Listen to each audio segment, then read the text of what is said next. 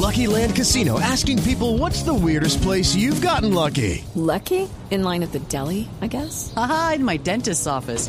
More than once, actually. Do I have to say? Yes, you do. In the car before my kids' PTA meeting. Really? Yes. Excuse me, what's the weirdest place you've gotten lucky? I never win and tell. Well, there you have it. You can get lucky anywhere playing at LuckyLandSlots.com. Play for free right now. Are you feeling lucky? No purchase necessary. Void where prohibited by law. 18 plus. Terms and conditions apply. See website for details. Tengan ustedes muy buenas tardes. Bienvenidos a Mesa Blue, un domingo en familia. Como siempre tratamos de traerles temas variados, temas que nos interesen a todos, que van desde la política hasta lo técnico, de los temas humanos, los temas personales, todos aquellos que de alguna manera nos sirven para informarnos, para eh, eh, tener opiniones diferentes, en fin. Hoy, don Juan Roberto Vargas. Don Felipe. Buenas tardes. Muy buenas tardes, como siempre. Estamos aquí en Mesa Blue, como usted lo dice, eh, domingo de charlas. De estas charlas con personajes, como es que decimos siempre, personajes muy especiales. Sí, porque es que lo que nos ha sorprendido desde que estamos haciendo el programa hace nueve meses, Juan Roberto, es que todos nos dejan boquiabiertos, los Sí. que- porque siempre tratamos de escoger gente que nos, que nos enseñe, que nos instruya, que nos cuente cosas que desconocemos, porque uno de los problemas de los periodistas es que cre- creemos que sabemos de todo y a la final no, No sabemos, sabemos nada. de nada, sí, y señor. este programa sí que nos ha enseñado eso, ¿no? Sí, señor. Hemos tenido Que hablamos de personajes todo y cuando tenemos los expertos nos toca quedarnos como un callados. variopintos. han Variopintos. Sí, Bueno, señor.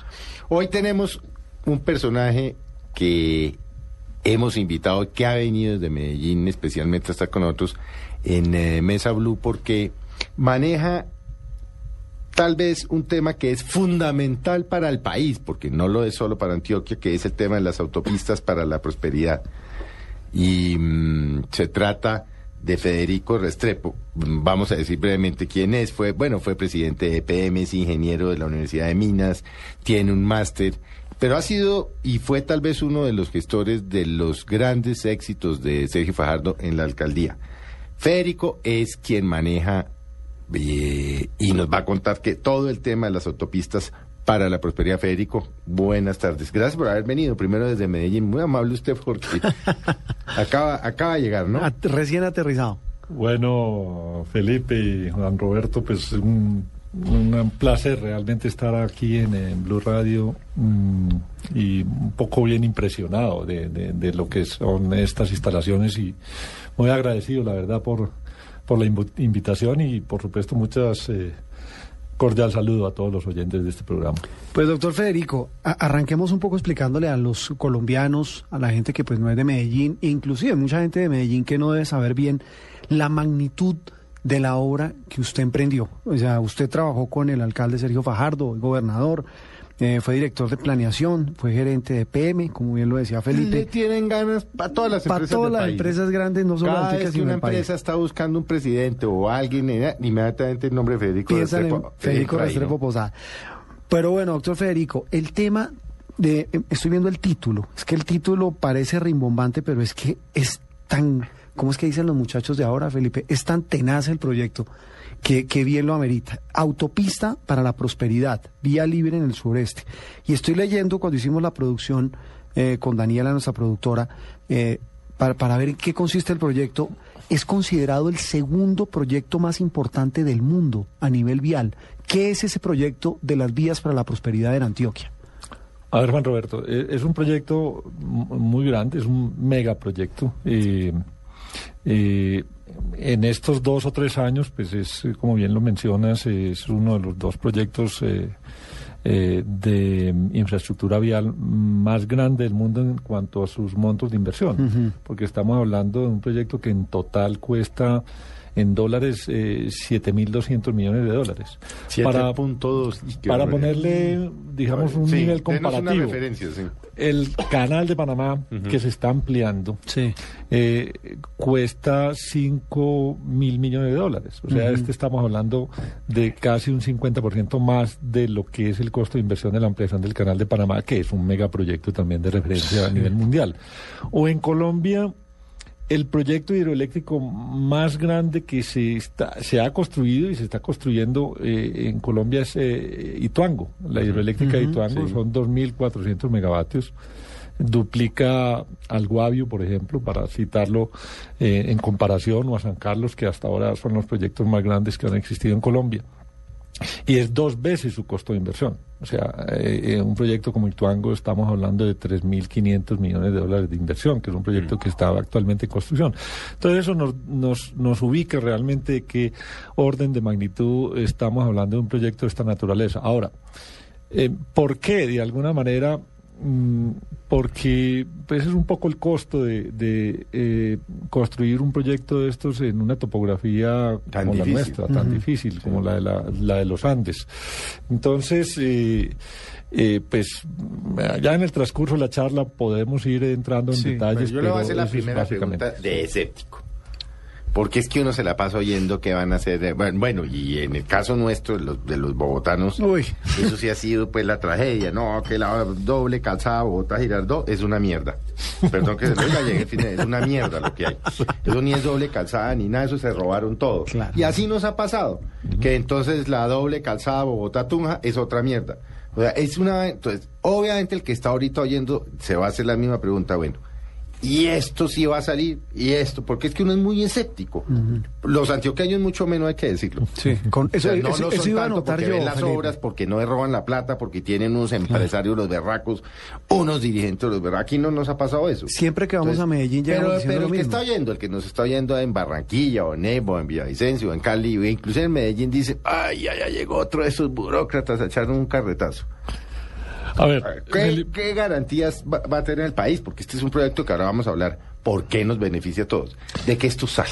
Sí, a ver, eh, Felipe, yo creo que, que mm, tal vez eh, lo más importante en esto hay que darle un, un crédito muy eh, grande a, a- a la Agencia Nacional de Infraestructura, a su presidente eh, eh, Luis Fernando Andrade y por supuesto pues al gobierno del presidente Santos. Hay un cambio total en la figura del esquema de concesiones en Colombia. Explíquenlo porque, porque ese es un tema bastante técnico, pero yo a usted le doy esa explicación y la hace bastante fácil. Claro, mire, eh, es lo que llaman la cuarta generación de concesiones. Las concesiones hasta ahora, o sea, lo que correspondía a tercera generación, que era la, la última antes de esta que, que- que salió de cuarta generación, básicamente eran unos esquemas basados en, primero, eh, yo, como Estado, que soy el concedente, le doy, eh, otorgo en concesión sobre la base de unos eh, presupuestos que normalmente no se llevaban a unos niveles de detalle como se están eh, exigiendo en este momento. O sea,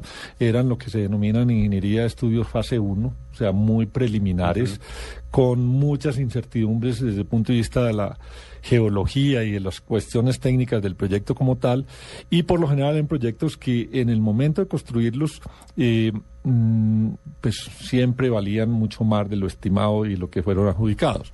Ese era uno de los primeros puntos. El otro era que para empezarlo a hacer, pues yo le daba un anticipo. Yo como concedente, como, como Estado, le daba un eh, anticipo al concesionario. Lo que pasó Eh, con los nules, que les dieron anticipos para hacer obras. Exactamente. Y de alguna manera, pues, eh, pues en, en el caso que ustedes mencionan, por ejemplo, hacían una especie de, el anticipo no necesariamente se aplicaba a esa obra, sino que era otra. Pero lo que había detrás de esto, de alguna manera, también era una falta de un incentivo positivo eh, para el proyecto como tal y era que en la medida en que eh, yo no tuviera que no me estuviera doliendo el bolsillo tan directamente pues yo iba un poco como en coche y si las obras se demoraban más pues me ampliaban el Claro. contrato y no tenía digamos como el incentivo para hacer las cosas de acuerdo con el cronograma que, que se, se había planteado hoy la cuarta generación digamos rompe con todo ese esquema lo primero que lo primero que tiene que hacer un concesionario es poner está muy basado o está basado en la ley de alianzas público-privadas aprobadas en el gobierno del presidente Santos eh, eh, en la que el concesionario lo primero que tiene que hacer es poner el 20% del costo de la obra a la firma del contrato. Es decir, ya el, no el el anticipo es al revés. El anticipo es al revés. Ah. O sea, dice, yo quiero ir Claro. a hacer tal cosa, pero aquí está mi 20%. Sí, primero. Y segundo, no recibe ni un solo peso de aportes del Estado, lo que se llaman vigencias futuras, o incluso de peajes, hasta que no tenga tramos operando. O sea, mientras no tenga eh, tramos operando, entonces, pues eh, los costos de inversión los tendrá que cubrir eh, con crédito, etcétera, eh, o, o cualquier otro tipo, o, o con los mismos aportes de capital que ellos hacen. Mm, de tal forma que solo cuando entra en operación empieza a recibir los aportes del Estado, la vigencia O sea, o lo- los peajes. ahí Entonces, lo que, lo que usted nos está diciendo es que, o sea, ahí no se pueden meter sino los ricos, pues. no, eh, eh, ahora, el que tenga recursos para- claro. sí. son grupos, Sí, sí, claro. consorcios, eh, en donde hay fondos de inversión. Eh, O sea, na- por eso tiene que haber nacionales. mucha plata para poder Claro. financiar. Pero, pero también firmas constructoras colombianas. Ahora hablamos un poco de cómo ha sido esa manifestaciones de interés en un proyecto como el de Autopistas para la Prosperidad. Pero en resumen, lo, lo que les quiero decir es que ya existe ese incentivo y, y- y es más, ya se conocen, digamos, resultados de ese incentivo. Mm, tramo 2 de eh, Ruta del Sol, por ejemplo, y tramo 3. Y, y una parte del tramo Cuente- 1. Cuéntelo a los oyentes que, cuál es la ruta del sol. Acuérdese que... Estaba echando cabeza cuando dijo cuál es la ruta del Sí, sol. no, no, no, pues Ah, bueno, los, pues los técnicos saben, pero uno, ruta del sol ya uno no sabe si es la que va por La Vega o va para Chía, eso ya uno no sabe. Bueno, Ruta del Sol es la, es la autopista que va por el Magdalena, el río Magdalena, desde Bogotá hasta, hasta, hasta Barranquilla, hasta Ciénaga, que es una, una vía de todas las especificaciones, eh, gran parte de ella, si no toda en doble calzada, que se adjudicó en tres tramos eh, a distintos eh, concesionarios pues, nacionales y extranjeros. Mm, al- el tramo 1 pues tiene hoy unas dificultades que son eh, los, las, eh, el tramo que va de Bogotá a Puerto Salgar. Es un tema Eh, geológico, creo. Es un tema de geología, Sí, es que eso- eso es lo que ambiental. eso eh. El sí. terreno. que planean una cosa y cuando van a meterse encuentran que hay unos líos. Bueno, eso... Porque los estudios eran fase 1. No eran pues de estudios más detallados. Pero bueno, no, no quiero entrar en ese detalle. No, no, Sol- sí. Solamente quiero ilustrar el hecho de que, por ejemplo, los rendimientos, esa, esa, esa, esa fue la primera que se hizo, dijéramos, eh, bajo este esquema de cuarta generación. no, no exactamente cuarta generación, porque cuarta generación precisó un, un poco más, digamos, algunos detalles, pero, pero sí con la misma filosofía. Y, y es para significarles lo siguiente, mire, eh, en el último año, la ejecución de doble calzada en tramo 2, por ejemplo, fue de 200 kilómetros de doble, ca- de doble calzada en un solo año. Esto estamos hablando de 600 metros de doble calzada diarios. O sea, hay un incentivo. ¿Por qué? Porque obviamente el concesionario, mientras más rápido termine, Más rápido va, va a empezar a tener los ingresos y por supuesto ahí sí me voy a... Y así va de avanzado. Sí, sí, señor. 200 kilómetros al año.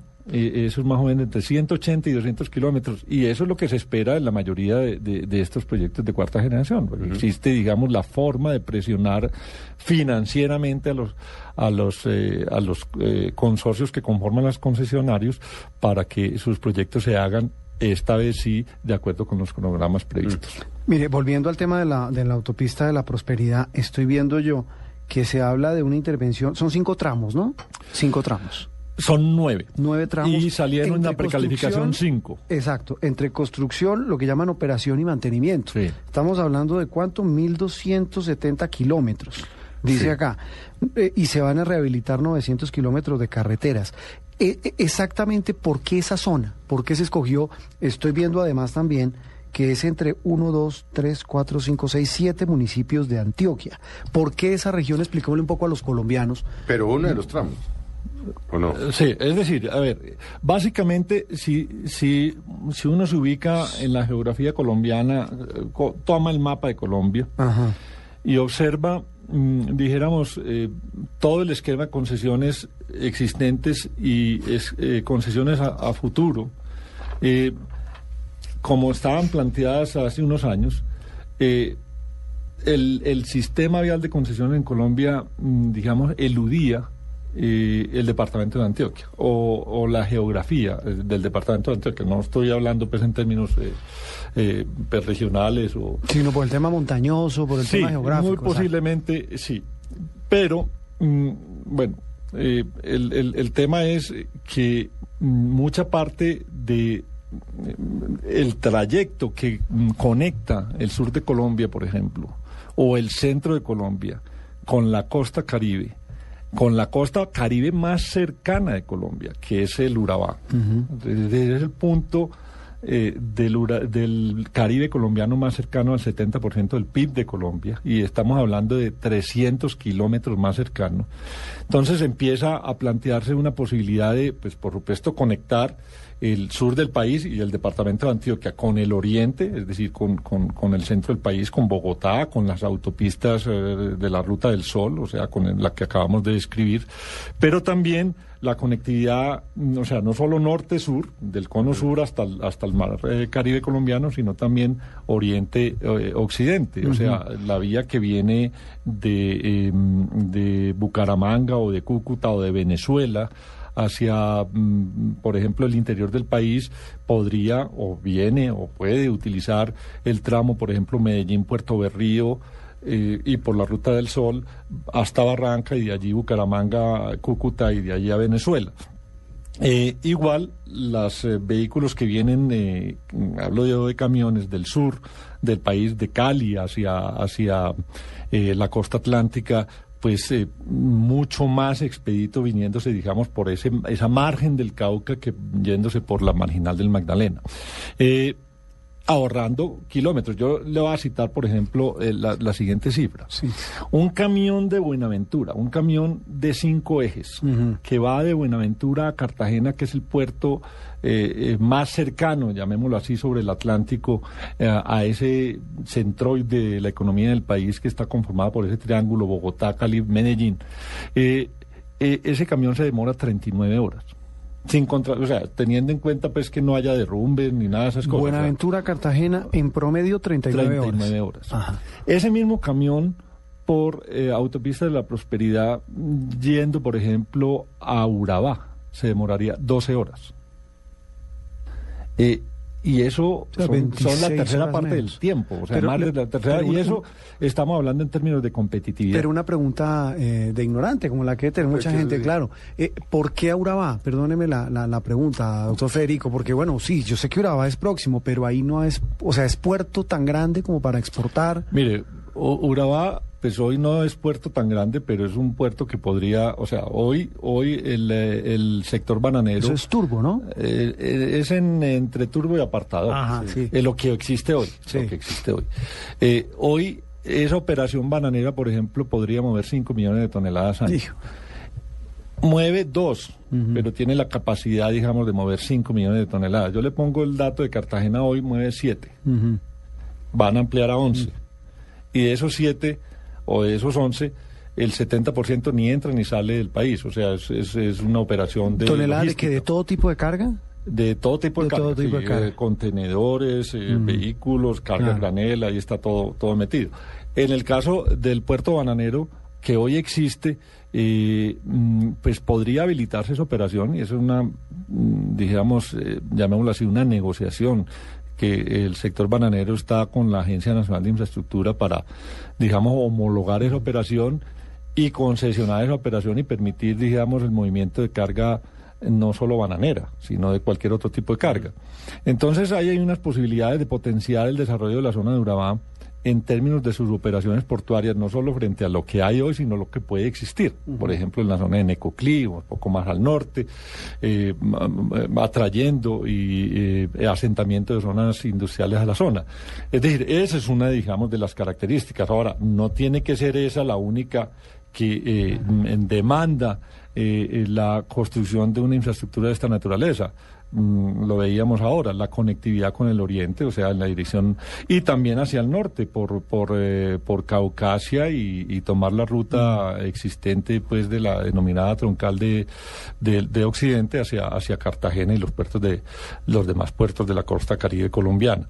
Eh, el otro punto es que acerca también sustancialmente a la costa caribe, sea Urabá o sea Cartagena, pues, pues por supuesto también a Medellín, pero eh, a las eh, ciudades del eje cafetero. Eh, y estamos hablando de ahorros en tiempos de conexión de más o menos eh, cinco horas.